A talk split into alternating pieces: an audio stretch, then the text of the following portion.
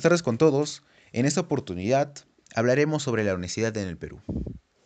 Para ello, tomaremos de ejemplo un experimento social que se trata sobre la pérdida de dinero en las calles del Perú y cómo reacciona la gente a base de este hecho.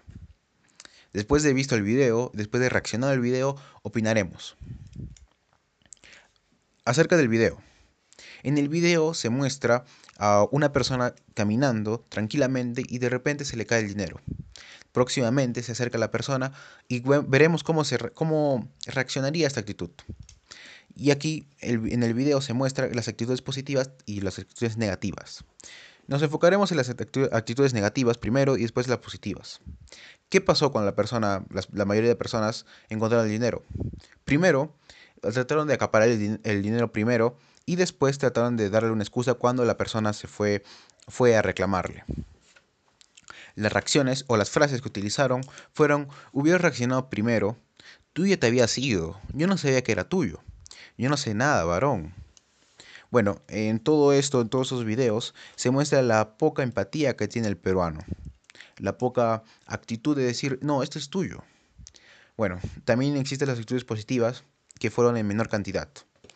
Eh, ejemplo de esto fueron los comerciantes en la, calle, los comerciantes irregulares, que eh, la primera vez que encontraron el dinero le, hicieron entregar, debido a que realmente sintieron que no era suyo. Entonces, tomando en cuenta el video y tomando en cuenta las actitudes, preguntémonos una, preguntemos una cosa.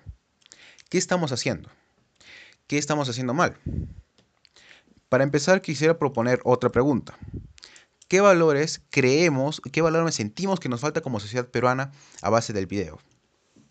Es decir, eh, para mí, los valores que nos hacen, nos hacen falta es los valores de honestidad. Primero, porque al, ver que el dinero no es suyo, deberíamos entregarlo.